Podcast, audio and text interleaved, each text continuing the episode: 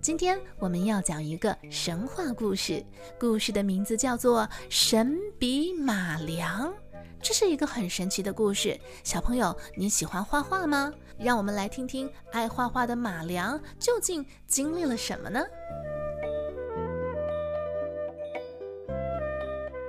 从前有个叫马良的穷孩子，他天生聪明，从小就喜欢画画。可是因为家里非常穷困，他连买一支笔的钱都没有。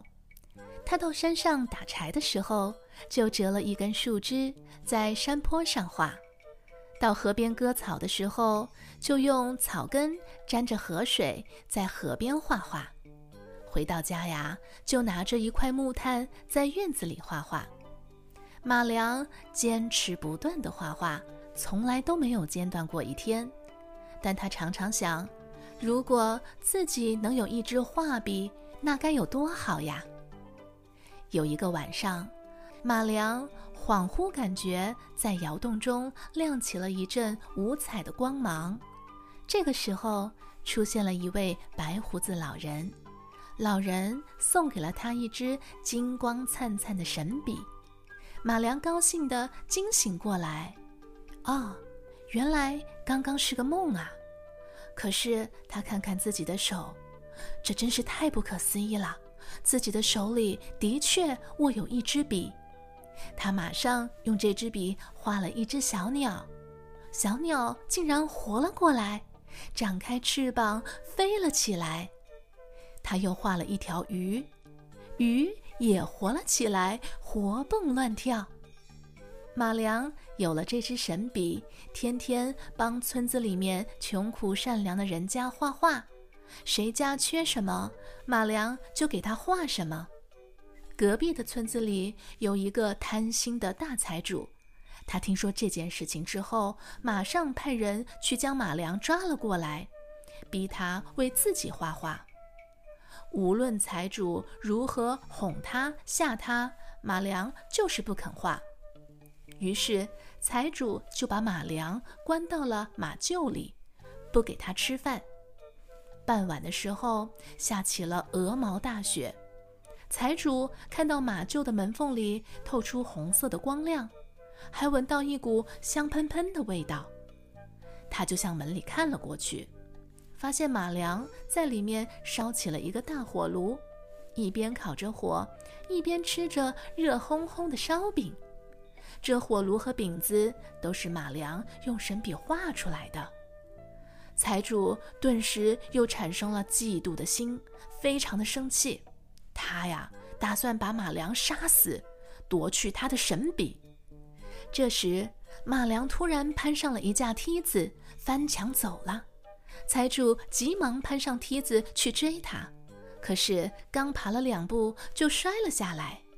原来这个梯子也是马良用神笔画的，财主还没有爬起来，马良已经骑着一匹用神笔画的骏马飞奔而去。财主骑着马，带着人追了上来，眼看就要追上了，马良又用神笔画了一张弓，一支箭，马良搭弓射箭，一箭击中了财主，马良逃跑成功了。皇帝也听说了马良的事情，于是派人把马良抓进了皇宫。皇帝呀，比财主更加贪心，他逼着马良要给他画一株摇钱树，如果不画，就要将马良杀掉。哎，这可怎么办是好呢？这个皇帝非常坏，他对人民也并不善良。所以，聪明的马良想了又想，想了又想，于是他挥起神笔，他画了无边的大海，海的中央有一个小岛，岛上有一株又高又大的摇钱树。马良又画了一只巨大的木船，皇帝很满意，他迫不及待地带着一群人上了木船。马良又画了几笔风，让大木船可以顺风而行。皇帝的木船朝摇钱树的方向驶去了。但马良却没有停笔，他继续不停地画风。海风卷起了一层层的巨浪，船被巨浪打翻了，皇帝也被困在海中，被困在画里出不来了。马良速速逃离了皇宫。后来他去到了什么地方，人们不得而知。但有人说他回到了自己的家乡，和那些种地的朋友们在一起；也有人说他到处流浪，专门给穷苦的人们画画，画他们所需要的东西。小朋友，如果你也有一支马良的神笔，你会画什么呢？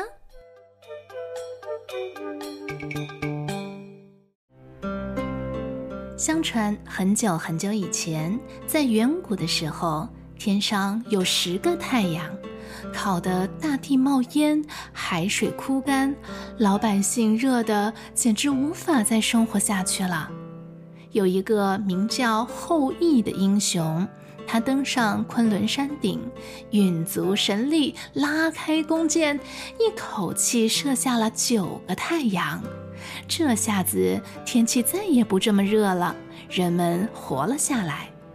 后羿立下了盖世神功，受到了百姓的尊敬和爱戴，不少志士慕名前来投师学艺，而奸诈刁钻、心术不正的彭蒙也混了进来。不久后，后羿娶了位美丽善良的妻子，名叫嫦娥。他们是郎才女貌、令人羡慕的一对恩爱夫妻。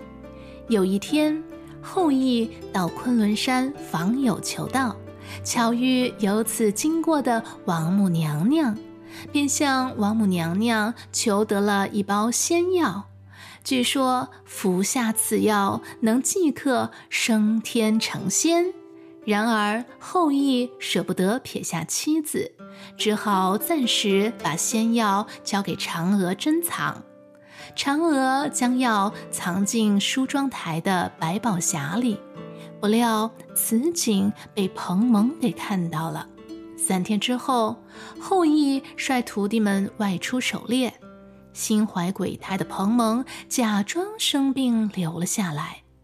等后羿他们走后不久，彭蒙便手持宝剑闯入他家，逼嫦娥交出仙药。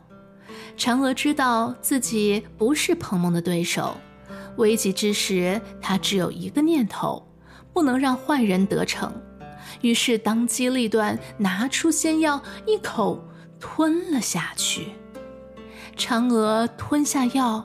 身子立刻飘离地面，越变越轻，冲出窗口，飞上天去了。由于嫦娥牵挂着丈夫，便飞落到离人间最近的月亮上，成了仙。傍晚，后羿回到家，侍女们哭诉了白天发生的事。后羿既惊又怒，抽剑想去杀恶徒。但彭蒙早就逃走了，气得后羿捶胸顿足，哇哇大叫。伤心绝望的他仰望着夜空，呼唤着爱妻的名字：“嫦娥，嫦娥！”就在此时，他惊奇地发现，今天的月亮格外的皎洁明亮，而且有个晃动的身影，酷似嫦娥。后羿急忙派人到嫦娥喜爱的后花园里，将她平时最爱吃的水果放在神台上，希望远处的嫦娥能感受到自己的思念。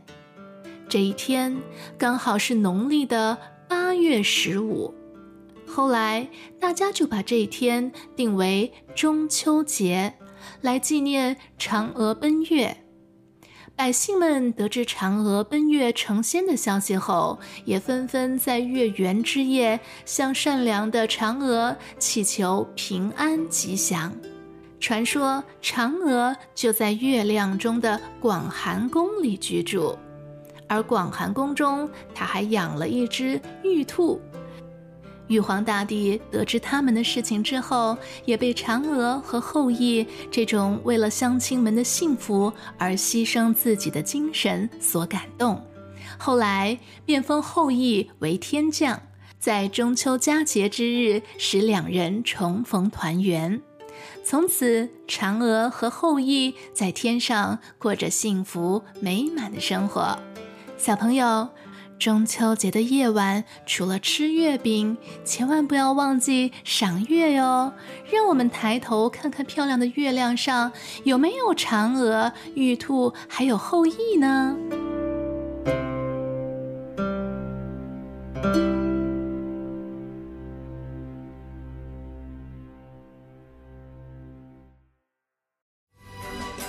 故事就到这里了。如果你喜欢我们的故事，请不要忘记订阅频道，开启小铃铛。也欢迎你在收听的播客平台给节目满星好评。